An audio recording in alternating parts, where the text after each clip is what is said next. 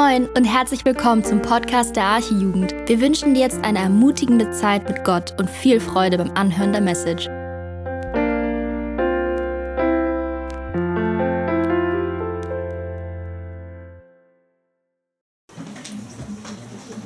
Ja, also ähm, mir knirscht der Sand noch zwischen den Zähnen. Ich weiß nicht, wie es von euch auch so geht. Also wenn es rauscht, ihr wisst warum. Äh, diese Predigt wird eine interaktive Predigt. Ich werde also ab und zu mal ein bisschen was in den Raum werfen und dann gibt es vielleicht eine Response, wir werden sehen. Äh, so schwer sind die Fragen nicht, aber nicht, dass wir einschlafen. Ich weiß, es ist spät, fortgeschrittene Zeit. Ja, ich freue mich, ähm, ich mich sehr, euch Gottes Wort heute nahebringen zu dürfen. Es ist ähm, wirklich was Schönes und es ist der Herr, um den es hier geht. Ähm, wir waren heute Morgen alle ergriffen von ähm, dem Zeugnis von Momo. Und Menschen können uns ablehnen, aber das treibt uns nur in die Arme von unserem Heiland. Seine Annahme für die Ablehnung von Menschen. Seine Gnade für unsere Barmherzigkeit. Seine Treue für die Untreue und für die Trauer und für den Verlust, den wir hier auf der Erde erleben. Und ich habe den Herrn gedankt in, in meinem Herzen, das haben sicherlich viele von euch auch, dass er dein Leben, Momo, mit Freude erfüllt hat, mit Zufriedenheit erfüllt hat in ihm. Und dass er dein Leben, das unter so schweren äh, Vorzeichen stand, ja, dass er es gefüllt hat mit ihm selbst. Du bist erfüllt, Momo, mit seiner Freude. Und damit hast du uns heute Morgen gedient. Gottes Wort zu verkünden, ist eine Freude. Und uns ist es ein Anliegen, dass wir in dieser Predigt, wie auch in jeder anderen Predigt, Christus selbst ins Zentrum stellen. Er ist allmächtig, er ist freundlich, er ist gütig, er ist es wert, dass wir ihn verehren. Alles hat seinen Bestand in ihm und er ist völlig ausreichend und von ihm wollen wir lernen. Und Momo, du hast Paulus an deiner Seite. Wenn man den Kolosserbrief aufmerksam liest, dann quillt die Freude aus den Seiten. Und der Grund für diese Freude, der liegt darin, dass Paulus Zufriedenheit gefunden hat. Dass er absolut zufrieden ist in Jesus Christus. Und in Jesus Christus, wie wir gestern gehört haben, wohnt die Fülle Gottes. Und lasst uns diese Hoffnung, die aus dieser guten Nachricht äh, fließt, Lasst uns diese Hoffnung, lasst uns von dieser Hoffnung nie abbrechen. Und trotz allem, wer erinnert sich noch, wo Paulus gerade ist, als er den Kolosserbrief schreibt? Im Gefängnis. Paulus werden 14 Briefe zugerechnet, je nachdem, ob man den Hebräerbrief dazu rechnet oder nicht. Und vier davon schreibt er aus römischer Gefangenschaft. Vier davon. Und alle reden sie von Freude. Freude und Hoffnung in einem, an einem Ort von Hoffnungslosigkeit. Also Paulus muss etwas gefunden haben, was ihn durch diese Zeit bringt, was ihn weitermachen lässt, was ihn motiviert und was ihn nicht davon äh, abbringen äh, ja, lässt, seinen Dienst zu tun. Und heute geht es äh, um das Warum. Heute geht es, geht es um das Warum warum das so ist. Und wenn wir das mit dem Herzen verstehen, dann bin ich absolut überzeugt davon, dass der allmächtige Gott dieses Wunder tut, dass auch wir aus dem Herzen heraus mit Freude dienen, so wie Paulus das gemacht hat. Und wir beantworten dazu heute ähm, unter anderem folgende Fragen. Warum sollst du dich, warum sollst auch du dich im Leid freuen? Was, wie passiert es, dass Christus in dir Gestalt annimmt. Und wie komme ich einem, von einem frustrierten, von einem kraftlosen, von einem trägen 0815 Glaubensleben zu einem kraftvollen, zu einem wirksamen, zu einem fruchtbaren Leben als Christ, in dem Jesus durch mich strahlt. Also diese Predigt ist für denjenigen, der schon lange leidet und sich fragt, warum es nicht vorangeht. Sie ist für alle, die in der Gemeinde mitarbeiten, die geistliche Verantwortung tragen und die sich fragen, warum wir nicht vorankommen. Diese Predigt ist auch für dich, wenn du ehrlicherweise sagen musst, dass dein Glaubensleben eigentlich eingeschlafen ist oder dass es noch nie wirklich begann. Und diese Predigt ist etwas für dich, wenn du dich fragst, wie Jesus Christus in dir äh, Gestalt annehmen kann. Wie du ein kraftvolles Christsein leben kannst und mit Freude dienen kannst. Lasst uns gemeinsam gucken in das Wort Gottes. Äh, Kolosser Kapitel 1.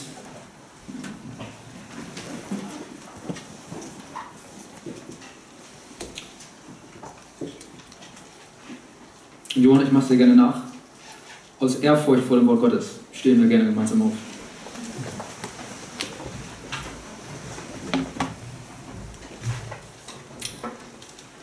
Kolosser Kapitel 1, die Verse 24 bis 29. Jetzt freue ich mich in meinen Leiden, die ich um euretwillen erleide. Und ich erfülle meinerseits in meinem Fleisch, was noch an Bedrängnissen des Christus aussteht, um seines Leibes willen, welcher die Gemeinde ist. Deren Diener bin ich geworden gemäß der Haushalterschaft, die mir von Gott für euch gegeben ist dass ich das Wort Gottes voll ausrichten soll, nämlich das Geheimnis, das verborgen war, seitdem es Weltzeiten und Geschlechter gibt, das jetzt aber seinen Heiligen offenbar gemacht worden ist. Ihnen wollte Gott bekannt machen, was der Reichtum der Herrlichkeit dieses Geheimnisses unter den Heiden ist, nämlich Christus in euch, die Hoffnung der Herrlichkeit. Ihn verkündigen wir indem wir jeden Menschen ermahnen und jeden Menschen lehren in aller Weisheit, um jeden Menschen vollkommen in Christus Jesus darzustellen. Dafür arbeite und ringe ich, auch gemäß einer wirksamen Kraft, die in mir wirkt, mitmacht. Setzt euch gerne.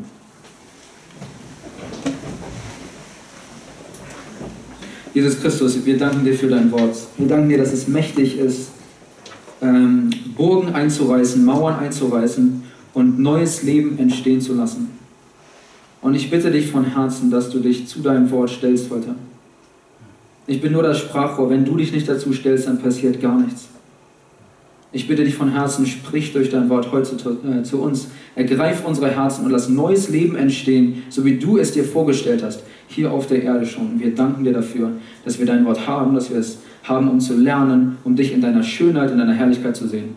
Tu dieses Wunder heute Abend an uns, Herr. Amen. Ja, ich habe die Predigt heute in drei Teile geteilt. Äh, der erste Teil ist der leidende Bote. Der zweite Teil ist die herrliche Botschaft.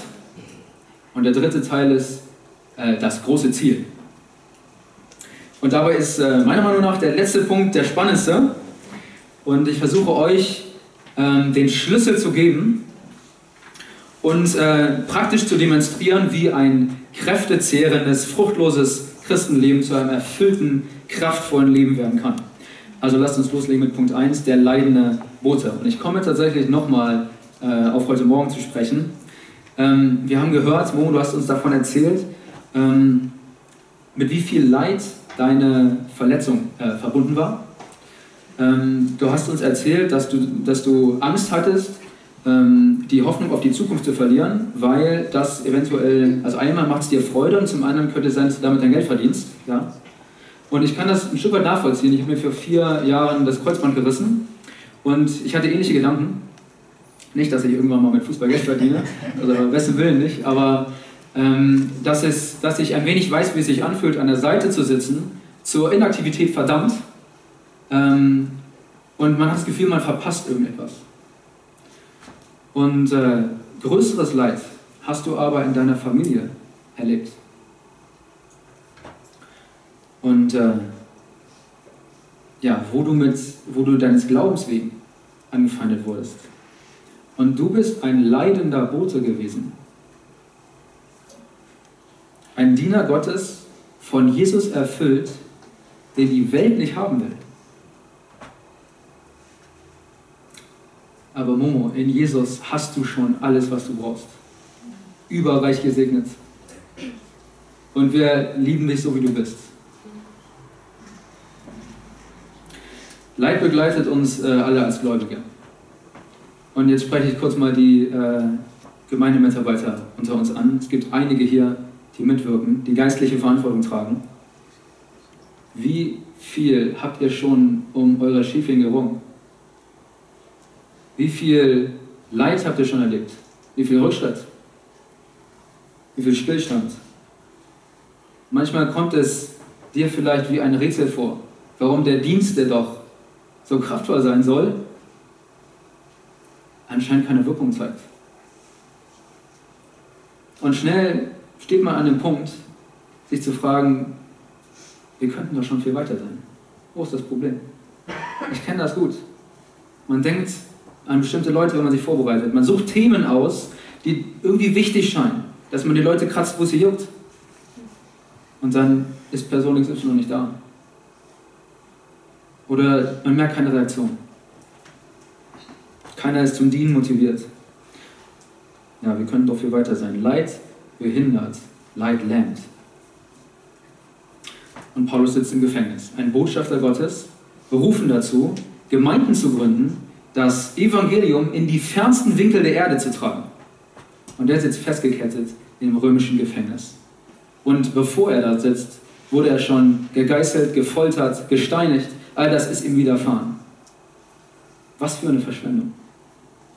Das mögen sich die Kolosser wahrscheinlich auch gedacht haben, als sie von ihm hörten. Was für eine Verschwendung. Dieser Mann Gottes. Ich freue mich total, dass, ich Paulus, äh, dass, wir, dass wir Einblick bekommen in Paulus Denken. Paulus Dienstverständnis ist der Wahnsinn.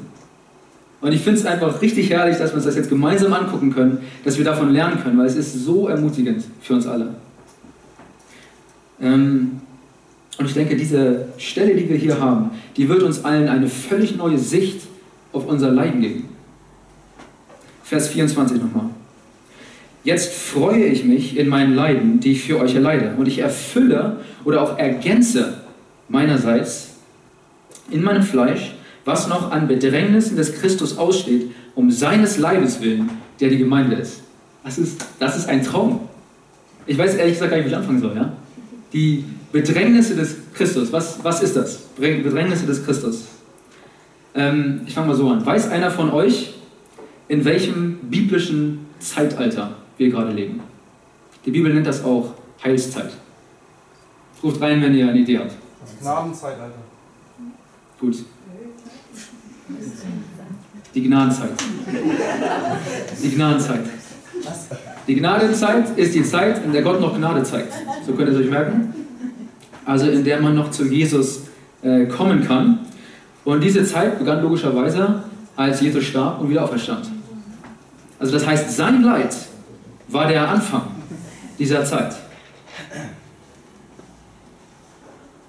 Jesus sagt, die Bibel sagt, Jesus musste leiden.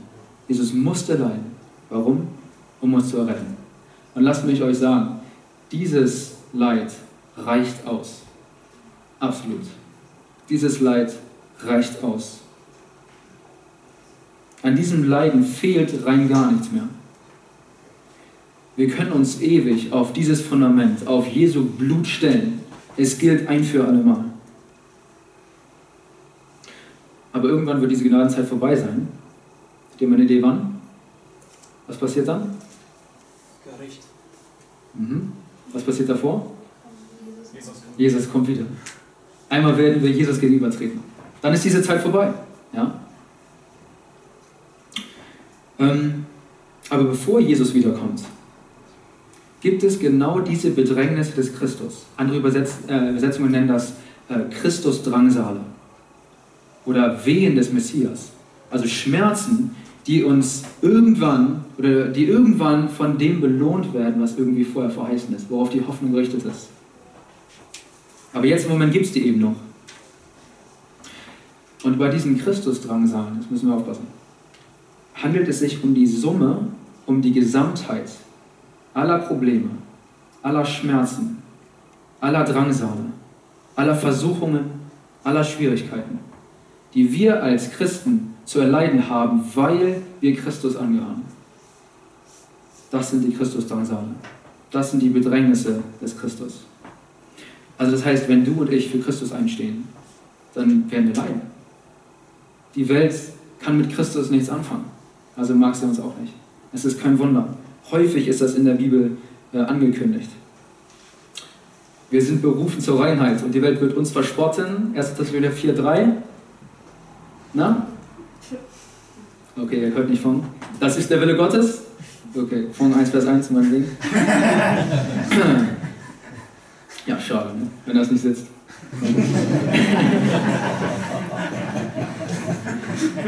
Ich bin enttäuscht. Spaß. ähm, genau. Aber die Summe dieser Leiden, die Summe dieser Leiden, ja, die ist begrenzt. Einmal hat sie es ausgelitten. Gott weiß, was er uns zumuten kann. Und Paulus sagt jetzt, ich freue mich über die Schwierigkeiten in meinem Leben und ich ergänze, was an ihnen noch aussteht, was noch fehlt. Ich weiß, da ist irgendetwas.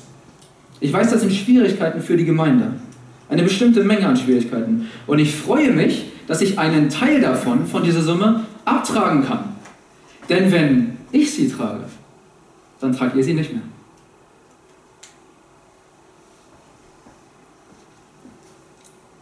Und es geht noch besser.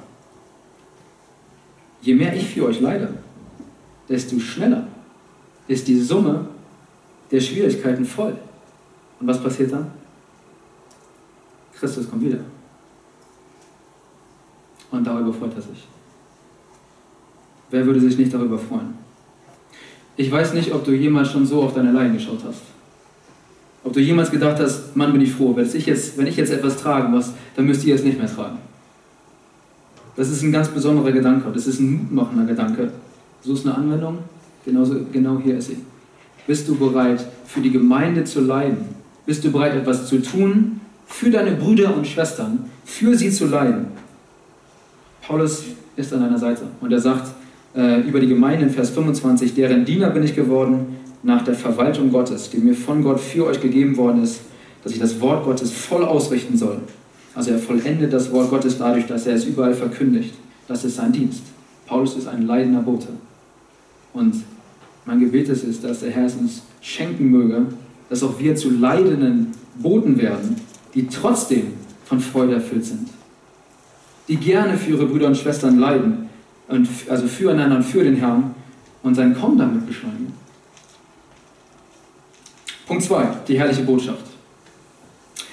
Ich würde sagen, wir nähern uns so langsam der, der Creme de la Creme des äh, Abschnitts und wir heben das Ganze nochmal auf äh, eine nächste Ebene. Bei dem Wort Gottes nämlich aus Vers 25, das durch Paulus verkündigt wird, handelt es sich nämlich um was ganz Besonderes. Vers 26, schaut mir rein. Es handelt sich um ein Geheimnis, das verborgen war, seitdem es Weltzeiten und Geschlechter gibt, das jetzt aber seinen Heiligen geoffenbart worden ist. Also ein Geheimnis ist etwas, was man mal nicht wusste, es jetzt aber vielleicht weiß. Und man weiß nur, dass es tatsächlich ein Geheimnis war, weil es nun gelüftet wurde. Ja? Das ist irgendwie der Zweck von Geheimnissen, dass sie manchen Leuten verborgen bleiben und manchen Leuten zu bestimmter Zeit offenbart äh, werden. Ja? Dass an die richtigen Ohren kommen. Und jetzt ist da aber was. Vers 27.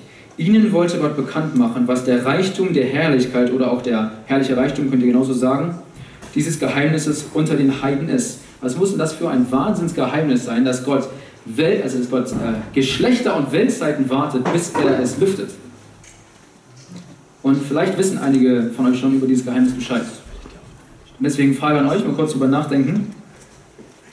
Handelt es sich bei dem Geheimnis darum, dass einmal nicht nur Juden, sondern auch Heiden zum Glauben an Jesus Christus kommen werden? Kurz mal drüber nachdenken.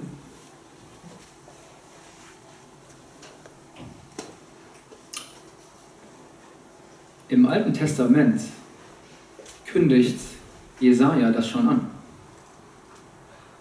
Jesaja spricht im Alten Testament davon, dass die Heiden einmal zum Glauben kommen werden. Gott sagt prophetisch zu Jesus, Jesaja 49, es ist zu gering, dass du mein Knecht bist, um die Stämme Jakobs aufzurichten und die Bewahrten Israels wiederzubringen, sondern ich habe dich auch zum Licht für die Heiden gesetzt, damit du mein Heil seist bis an die Enden der Erde.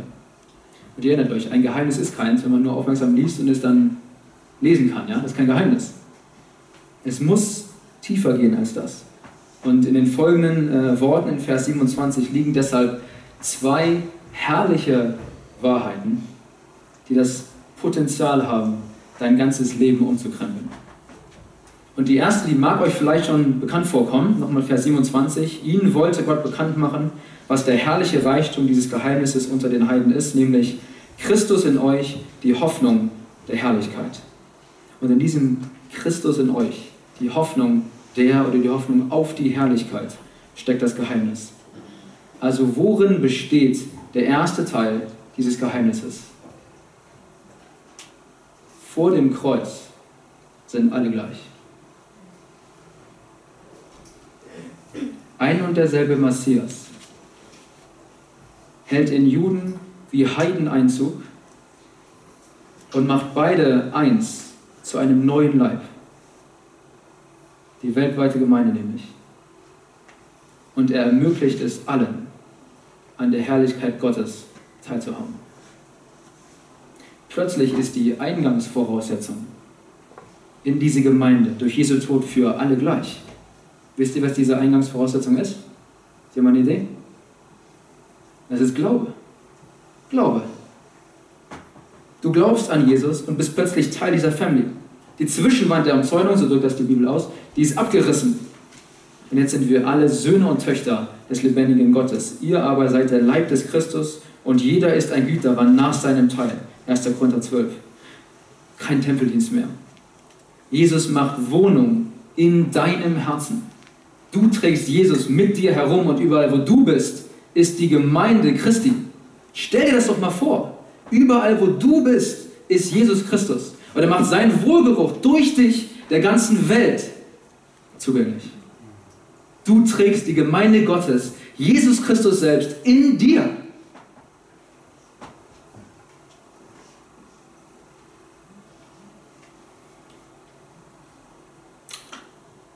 Es gibt noch etwas was Schöneres als das. Und das ist das, was dir damit geschenkt wird. Die Hoffnung auf die Herrlichkeit. Die Hoffnung auf die Herrlichkeit. 1. Petrus 5, Vers 10. Der Gott aller Gnade aber, der uns berufen hat zu seiner ewigen Herrlichkeit in Christus Jesus. Er selbst möge euch, nachdem ihr eine kurze Zeit gelitten habt, da sind wir wieder bei dem Leid, ja? nachdem ihr eine kurze Zeit gelitten habt, völlig zubereiten, festigen, stärken, gründen. Das ist ein herrlicher Vers. Der Grund unserer Hoffnung ist Jesus Christus. Nur wegen ihm haben wir nicht nur die Hoffnung, sondern die Gewissheit, dass wir unserem Herrn und Heiland einmal gegenüberstehen werden, weil es an ihm hängt. Zum ersten Mal hängt es nicht mehr an den Menschen, sondern an Jesus Christus selbst. Und sein Blut hat ein für alle Mal bezahlt. Und diese Hoffnung, die lebt in uns, weil er es getan hat. Jesus ist, das, ist ein festes Fundament und sein Versprechen stetig zu bewahren, dich zuzubereiten, zu festigen, zu stärken und zu gründen. Du bist sicher in seiner Hand. Halleluja. Und damit kommen wir zur zweiten Botschaft, die in den Worten Christus in uns liegt.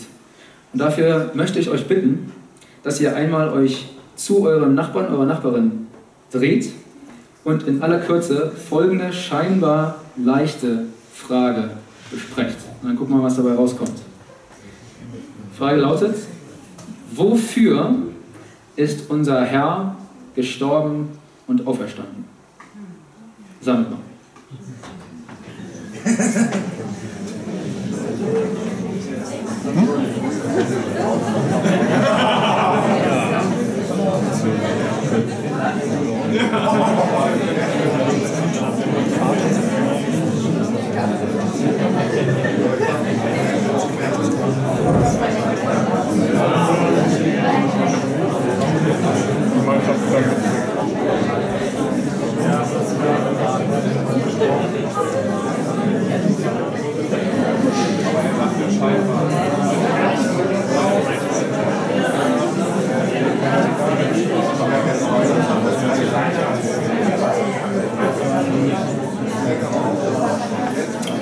Gut, ihr Lieben.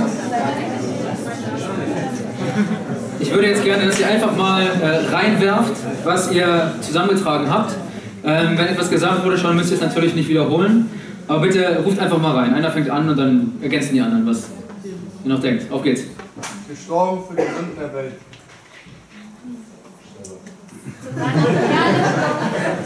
Zu deiner Verherrlichung. Was noch? Gestorben für die Sünden der Welt. Was noch? Er in Ewigkeit wird. Damit er in Ewigkeit gepriesen wird. noch etwas. Den Willen Gottes zu tun. Den Willen Gottes zu tun. Ich wiederhole das, weil das auch aufgenommen wird. Ja? Aus Liebe. Aus Liebe. Damit Gottes Zorn nicht mehr auf uns liegt. Damit Gottes Zorn nicht mehr auf uns liegt. Amen dazu. Amen. Was noch? Beziehung wiederherzustellen. Beziehung wiederherzustellen, die wir einmal hatten. Im Garten Eden. Die Welt wiederherzustellen. Um die Welt wiederherzustellen. Dankeschön. Okay, soweit. Jesus ist gestorben. Für all das, was ich gerade gesagt habe. Für unsere Errettung. Und wenn du das im Glauben annimmst, so wie wir es auch eben gehört haben, dann bist du in Jesus. Was nichts anderes heißt, dass deine Stellung sich vor Gott geändert hat. Von einem Sünder zu einem Heiligen. Zu einem Heiligen in Gottes Augen. Das ist deine Stellung vor dir. Warum? Weil er Jesus vor dir sieht und aus keinem anderen Grund. Aber pass auf, das ist nur der Anfang. Und deswegen ist mir das, was du gesagt hast, eine gute Überleitung, um Beziehung wiederherzustellen. Wie heißt nochmal der Vers, Johannes 14, Vers 6? Ich bin der Weg, die Wahrheit und das Leben. Der gerechte Römer äh, 1, der Gerechte wird durch Glauben leben. Römer 8, Vers 11, pass auf. Nun ist es ja der Heilige Geist, der in euch wohnt, der Geist dessen, der Jesus von den Toten auferweckt hat. Und deswegen wird derselbe, der Christus aus den Toten auferweckt hat, eure sterblichen Körper lebendig machen. Lebendig machen. Weil sein Heiliger Geist in euch wohnt. Ihr Lieben, Jesus hat mehr bezahlt als für deine Erlösung. Jesus hat Raum gemacht für ein Leben, durch das Gott auf dieser Erde wirken will. Hier und jetzt. Jesus ist der Weg, die Wahrheit und das Leben. Und ich denke, nichts anderes bezeugt auch die Taufe. Einige von euch sind getauft, immer wieder gibt es Taufen in der Arche. Auferstanden zu einem neuen Leben. Zu einem neuen Leben in der Auferstehungskraft unseres Herrn und Heilandes. 2. Korinther 5, Vers 17 kennt ihr. Darum ist jemand in Christus, so ist er eine neue Schöpfung. Siehe, das Alte ist vergangen. Es ist vergangen. Es ist alles neu geworden. Und nun lebe nicht mehr ich selbst, sondern Christus lebt in mir. Du bist jetzt hier ein anderer Mensch. Nicht erst im Himmel, irgendwann in der Zukunft. Jetzt hier. In Christus sein bedeutet Erlösung. Aber Christus in dir bedeutet Heiligung. In Christus sein bedeutet zubereitet sein für den Himmel. Christus in dir bedeutet zubereitet sein für die Erde. In Christus sein bedeutet eine neue Zukunft, aber Christus in dir bedeutet eine neue Gegenwart. In Christus sein macht den Himmel zu deiner Heimat. In, äh, Christus in dir macht die Erde zur Werkstatt Gottes. Und denk mal drüber nach. Wie viele Christen haben einmal eine ehrliche Entscheidung für Christus getroffen? Aber jetzt leben sie ihr Glaubensleben so, als ob es nicht viel Glauben bedarf. Dass es nicht viel Glauben braucht. Dein Glaube wirkt kraftlos. Du siehst keine Frucht. Du hast das Gefühl, dass du Gott nicht näher kommst und dass sich ständig fremde, schlechte Gedanken einschleichen bei dir. Im Prinzip rechnest du eigentlich gar nicht mit Gott und vielleicht ist er dir sogar gleichgültig. Ich mache nur das, was ich kann. Ich vertraue auf mich. Ich gehe keine Risiken ein. Ich will die Kontrolle nicht verlieren. Und ich will sie erst recht nicht freiwillig abgeben. Und ihr Lieben, wenn ich das sage, das ist, das ist ein Zitat von mir im Prinzip. Von meinen Gedanken. Ja?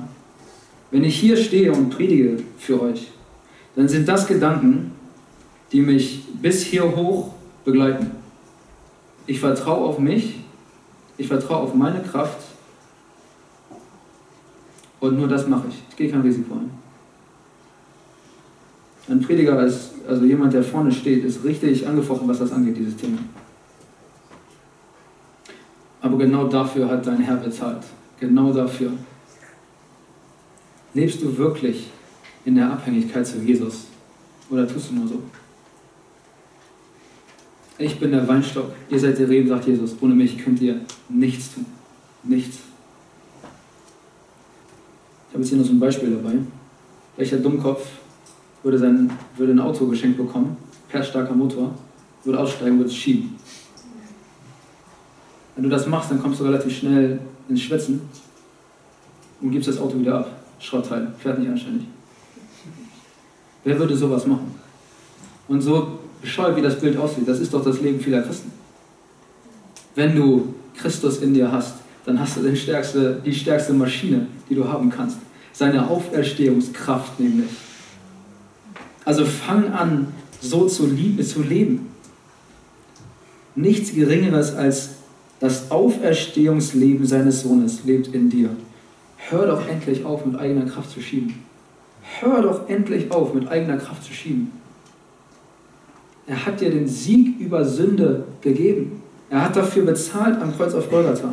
Und mit welchem unerschütterlichen Vertrauen kannst du in die Zukunft blicken, wenn du deine eigenen Bemühungen endlich zu Grabe trägst? Und als erlöstes Kind Gottes, das der Macht der Sünde entrissen ist, ein für allemal, das in Anspruch nehmen, was du schon längst hast, nämlich Gottes Auferstehungskraft in dir.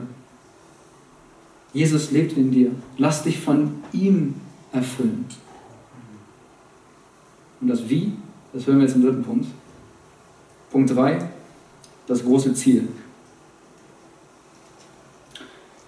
Ein träges Glaubensleben ist nicht Gottes Plan. Ein fruchtloses, ein lauwarmes Glaubensleben entspricht nicht dem Leben, was durch Christus in dir möglich ist. Vers 28, ich lese mal nach der NGÜ.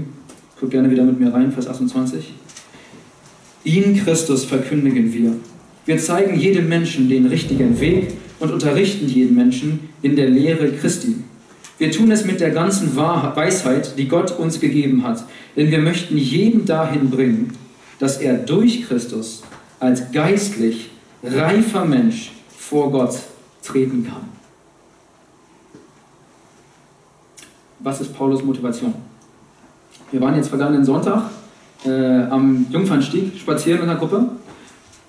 Eine Menge Gangster am Start. Und äh, stell dir vor,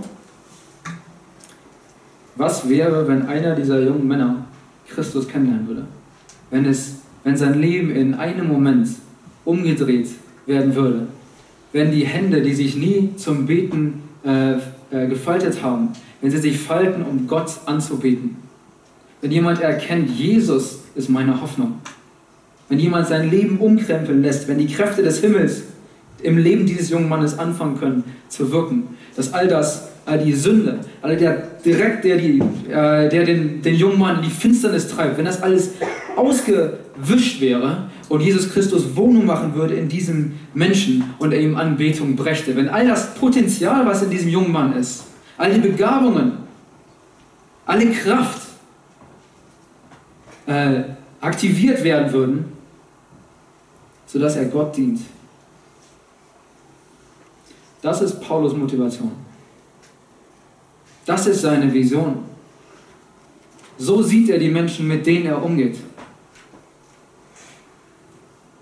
Er möchte sie reif vor Gott stellen. Gott möchte, dass die Gottes Ebenbildlichkeit, die er in dich hineingelegt hat, und die Gaben, die er dich, in dich hineingelegt hat, die Kreativität, die Kraft, dass das richtig rauskommt, dass es von der Sünde nicht mehr äh, gehemmt wird. Heilig, reif, vollkommen in Christus. Ein Leben, das unserem Herrn würdig ist. Und um dieses Ziel zu erreichen, bringt Paulus und ihr lieben Mitarbeiter, macht das zu eurer Motivation. Macht das zu eurer Motivation.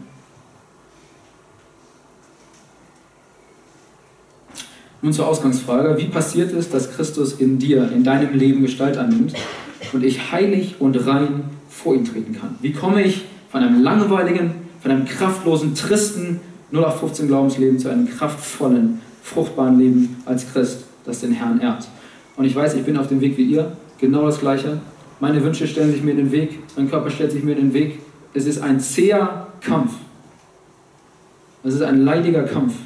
Und vielleicht geht es dir auch so. Und vieles habe ich noch nicht verstanden, aber ich möchte in Demut und in Abhängigkeit vom Herrn, möchte ich euch das weitergeben, was ich begriffen habe. Ich habe am Anfang gesagt, dass ich euch den Schlüssel dazu gebe und versuche auch praktisch äh, zu demonstrieren, wie ein langweiliges Christenleben zu einem erfüllten äh, Leben werden kann. Das Thema ist ja auch erfüllt werden, um zu dienen.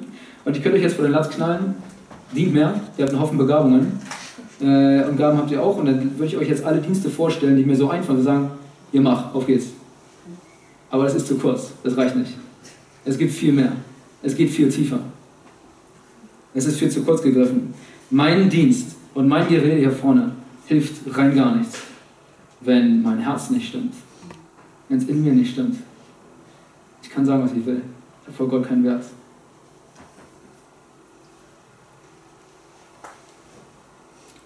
Es muss einen Weg geben, wie sich mir die Frage gar nicht mehr stellt, ob ich Lust habe aufs Dienen. Es muss einen Weg geben, wie du freiwillig und von Herzen, voller Freude, so wie Paulus deinen Dienst ausübst, was auch immer das dann sei. Und um diesen äh, Weg vorzustellen oder zu demonstrieren, wie auch immer zu erklären, habe ich Folgendes mitgebracht. Ähm, gucken wir mal, wie wir das machen hier. Sieht ein bisschen Chaos aus hier oben. Ich will nicht auf Gottes Wort umtrampeln. So. Also, ne, ist unschwer zu erkennen, was das demonstriert. Das ist äh, dein Herz. Er steht sinnbildlich dafür, für das Herz eines erlösten Christen. Steht also auch für dein Herz, wenn du ein Kind Gottes bist. Es ist der Sitz von allen deinen Wünschen, von deinem Streben und äh, von deinem Verlangen. Und ich habe keine Ahnung, wonach sich dein Herz gerade wünscht oder gerade sehnt, was sich dein Herz gerade wünscht. Vielleicht wünscht es sich, dass man dich endlich bemerkt, weil du immer am Rande stehst. Vielleicht wünscht es sich, dass man dich äh, oder dass du endlich so wärst, wie du gerne sein würdest, was den Körper angeht, Ausbildung angeht, Lebensweg angeht, was auch immer. Vielleicht wünscht es sich auch, dass ich dich einfach in Ruhe lasse, dass ich aufhöre zu reden und du endlich an den Strand kannst. Ich weiß es nicht. Aber über das Wünschen und Streben, über das Verlangen deines Herzens sagt die Bibel folgendes. Und jetzt kommen wir zu einem der wichtigsten Verse im Neuen Testament. Zu einem Knotenpunkt, nicht nur im Römerbrief, sondern in der ganzen Bibel. Und wenn ihr diesen Vers noch nicht unterstrichen habt in eurer Bibel, dann macht das bitte. Dann macht das bitte. Römer 12, Vers 1 und 2. Haben wir schon mal gehört? Wir lesen gerne nochmal. Überhaupt kein Problem. Römer 12, Vers 1 und 2. Schlagt es gerne mit mir auf, wenn ihr die Bibel dabei habt.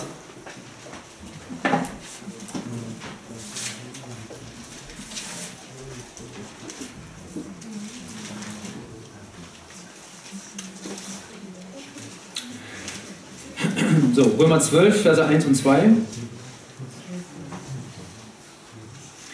Ich ermahne euch nun, ihr Brüder und Schwestern, ich ermahne dich nun, lieber Bruder, liebe Schwester, auf dieser Freizeit,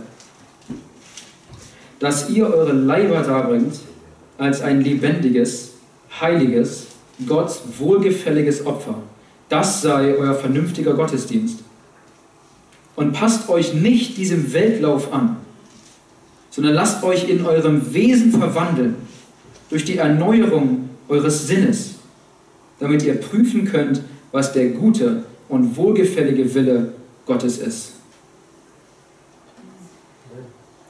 Der Schlüssel zu einem kraftvollen Glaubensleben in meiner neuen Identität heißt Gesinnungswandel.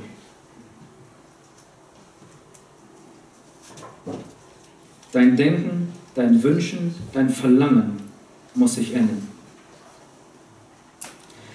Und einige von euch mögen das vielleicht schon verstanden haben. Vom Prinzip her hatte ich das auch verstanden vor ein paar Jahren. Und nun stellte sich mir die Frage damals, und ich stelle sie euch jetzt auch hier, wie ändert sich meine Gesinnung? Wie zum Geier ändert sich meine Gesinnung? Ich kann ihr das nicht befehlen. Das funktioniert so nicht. Wie ändert sich meine Gesinnung? Also, dieses Gefäß symbolisiert mein Herz. Tut mir leid, Marianne, dass du gerade gefilmt hast und dann war es wieder nichts. Also, dieses äh, Gefäß symbolisiert mein Herz, in dem meine Gesinnung angesiedelt ist. Und dieses Gefäß hier,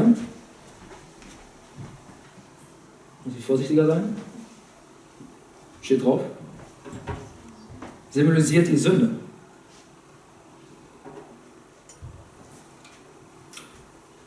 Ähm, die Bibel sagt über ein Herz, das nicht von Jesus bestimmt ist, in Markus 27 bis 23, und ich bitte euch, dass ihr jetzt einfach mal, wenn ich das vorlese, euch ganz ehrlich prüft, welcher von diesen Punkten auf euch im Moment zutrifft. Markus 27 bis 23. Was aus dem Menschen herauskommt, das verunreinigt den Menschen. Denn von innen, aus dem Herzen des Menschen, kommen hervor, das schütte ich das mal voll, während ich vorlese, die bösen Gedanken, Ehebruch, Unzucht, Mord, Diebstahl, Geiz, Bosheit, Betrug, Zügellosigkeit, Neid, Lästerung, Hochmut und Vernunft. All dieses Böse kommt aus dem Herzen heraus und verunreinigt den Menschen. Das ist dein Herz, wenn es von Jesus nicht bestimmt ist. Und es mag auf, den einen, auf, auf euch das eine mehr oder das andere weniger äh, zustimmen, was ich gerade vorgelesen habe. Und es geht mir genauso. Diese Dinge, die verpesten mein Herz. Und ihr merkt, warum es so wichtig ist, dass das verändert wird. Dass das Veränderung erfährt. Dass unser Herz verändert wird und dass es mit Christus gefüllt wird, anstatt mit dem, was ich da gerade reingeschützt habe. Und ich zeige euch nun, wie ich jahrelang versucht habe, meine Gesinnung zu ändern.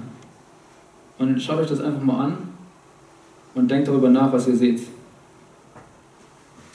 Also ich nehme das sprichwörtliche Gefäß meines Herzens und ich fange an, mein Herz leer zu schütten. Ich bemühe mich, dass ich nicht mehr undankbar bin. Ich bemühe mich, dass ich meine Augen auf der Straße halte. Ich bemühe mich, dass ich nicht mehr zornig werde, dass ich nicht mehr ungeduldig werde.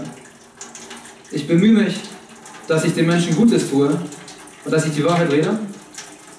Ich bemühe mich, dass ich aus meiner Kraft den Menschen Gutes tue.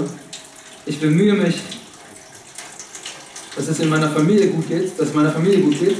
Ich bemühe mich, dass ich nicht neidisch bin auf das, was andere haben und so weiter.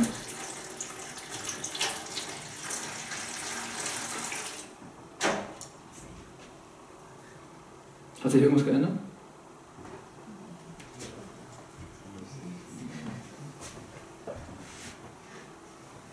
So viel ich auch ausschütte, mein Herz wird immer wieder von der Sünde übermannt. Es fehlt nicht an Versuchung. Es fehlt nicht an Wünschen und Streben, was mit Gott nichts zu tun hat. Mein Herz ist immer voll davon. Geht es dir auch so? Der Kampf gegen die Sünde ist brutal. Der ist zäh. Und in der Regel scheiterst du an dir selbst. So war es bei mir auch. Und weißt du, was dieses Denken am Ende bewirkt? Du wirst an den Rand der Verzweiflung kommen. Du wirst in Selbstmitleid versinken. Was bin ich nur für ein armer Knecht? Ständig übermannt von Sünde. Die anderen sind schuld. Du wirst auf Gott sauer werden. Wie kannst du mir das nur antun? Wieso erlebe ich keinen Sieg über Sünde in meinem Leben? Was bist du für ein Gott, der das nicht bewirken kann? Und wisst ihr, dem Teufel ist es völlig egal, ob du in Selbstmitleid versinkst oder ob du in Eigenlob aufgehst oder ob deine kurzfristige Anstrengung oder deine Anstrengung irgendwie kurzfristigen Erfolg herbeiführt. Äh, das ist ihm völlig egal. Wisst ihr warum? Weil es dabei um wen geht? Immer um euch. Immer um euch selber. Und wisst ihr, was dieses Denken völlig außer Acht lässt? Christus in dir. Christus in dir.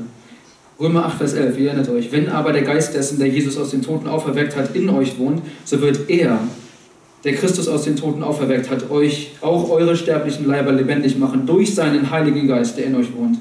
Ich bin der Weg, die Wahrheit und das Leben. Jesus ist der Weg, die Wahrheit und das Leben. Herr Jesus, du warst es schon immer, der Veränderung in meinem Leben herbeiführt. Du bist der Einzige, der diese äh, Veränderung bewirken kann. Tue dieses Wunder in mir, Herr. Und ihr Lieben, das ist der Schrei eines, äh, aus einem Herzen eines Sünders, der nicht mehr anders kann. Der nicht mehr anders kann. Und an diesen Punkt möchte Gott dich bringen. An diesem Punkt möchte er dich haben. Denn dann kann er dir sagen, Galater 5,16, lass den Geist Gottes dein Verhalten bestimmen. Dann wirst du die Begierden des Fleisches nicht mehr vollbringen. Das ist der Gesinnungswandel. Das ist der Shift im Denken. Einst dachte ich, durch ständiges Leerschütten würde ich Veränderung herbeiführen.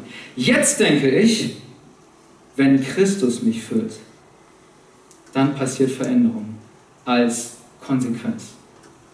Die Reihenfolge ändert sich. Und bitte, bitte lasst uns das festhalten.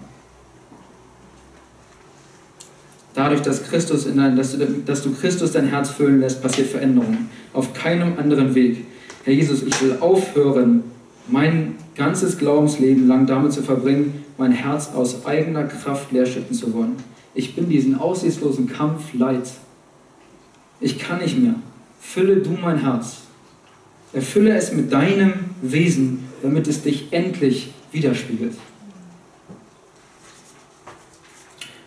Und jetzt passt nochmal auf, ich demonstriere euch jetzt, was passiert, wenn man sein Herz auf diese Art und Weise füllen lässt. Christus ist mein Leben hier auf der Erde, also lasse ich mein Herz von ihm füllen mit bombensicheren Wahrheiten, mit rock solid truth. Also, das ist rock solid truth vom Gelik da draußen. Also, pass auf, was passiert. Ich bin ein Gotteskind. Ich habe eine neue Identität. Christus lebt in mir. Ich habe ein neues Herz, das ihm gehört. Ich weiß, dass er mich liebt. Ich weiß, dass er mich liebt. Ich weiß, dass das, von ihm, was von ihm kommt, tausendmal besser ist, als das, was die Welt mir je bieten kann.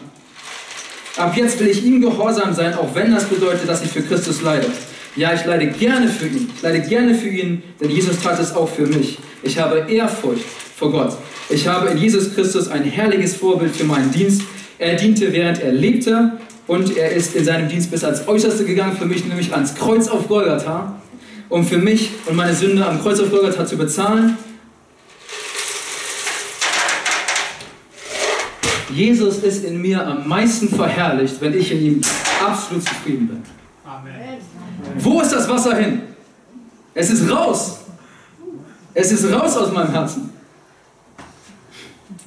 Ihr Lieben, in einem Herz, das sich von Jesus Christus füllen lässt, das sich von Rock Solid Truth füllen lässt, ist kein Platz für Sünde. Seht ihr, was mit dem Wasser passiert ist? Ich habe das Ding nicht angefasst. Ich habe nichts ausgeschüttet, gar nichts. Anstatt den Becher meines Herzens mühsam leer schütten zu müssen, habe ich ihn gelassen, wie er ist, und die herrlichen Wahrheiten über Jesus und meine neue Identität haben die Sünde verdrängt. Ganz von selbst. Das ist Gesinnungswandel. Der Kampf gegen Sünde wird leicht, denn er wird ersetzt durch die Freude an meinem Herrn und Heiland. Und dieses Herz, das stellt sich gerne Gott zur Verfügung. Dieses Herz fragt nicht mehr, ob es dienen soll. Dieses Herz fragt, wo es dienen soll. Es wird vollkommen vor Gott dastehen, weil unser Herr und Heiland Jesus Christus nicht nur für unsere Rechtfertigung, sondern auch für ein fruchtbares Leben hier auf der Erde gestorben ist. Das ist der Gesinnungswandel. Das ist der Schlüssel zu einem kraftvollen Leben in unserer neuen Identität, sodass wir nicht mehr fürchten müssen, eines Tages beschämt vor Gott treten zu müssen, weil wir seinen Sohn in uns tragen und voller Vorfreude auf Gottes Herrlichkeit den Tag herbeisehen, an dem wir ihm gegenübertreten. Christus in dir, die Hoffnung auf die Herrlichkeit. Amen. Ich würde euch bitten, dass ihr 30 Sekunden einfach das sacken lasst, was ihr gehört habt, dass ihr für euch betet. Ähm, und dann schließe ich das Ganze ab mit einem Gebet.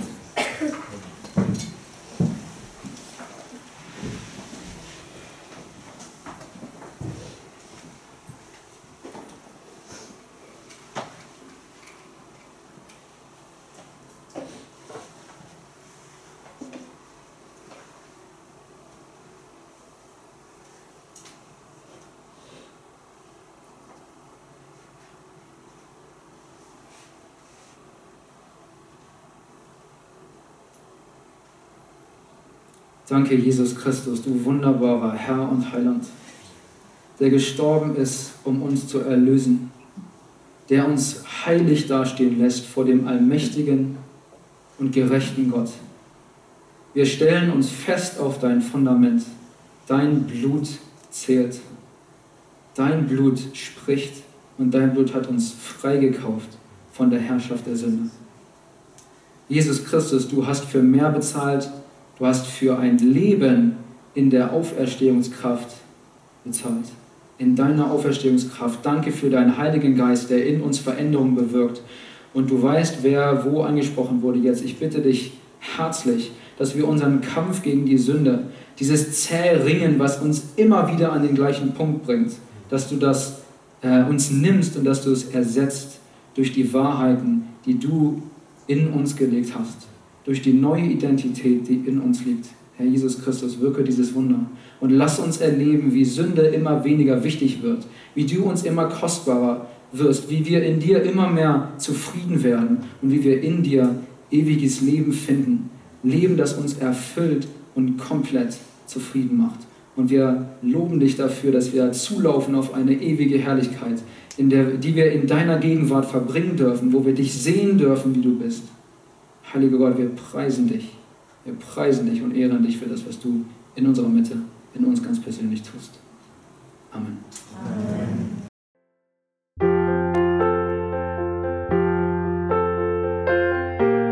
Wir freuen uns, dass du heute mit dabei warst. Wir als Archijugend sind fest davon überzeugt, dass Gott auch heute durch sein Wort spricht und hoffen, dass du ihn durch diese Predigt besser kennenlernen konntest. Weitere Beiträge von uns findest du auch auf unseren Social-Media-Kanälen oder unter archijugend.de.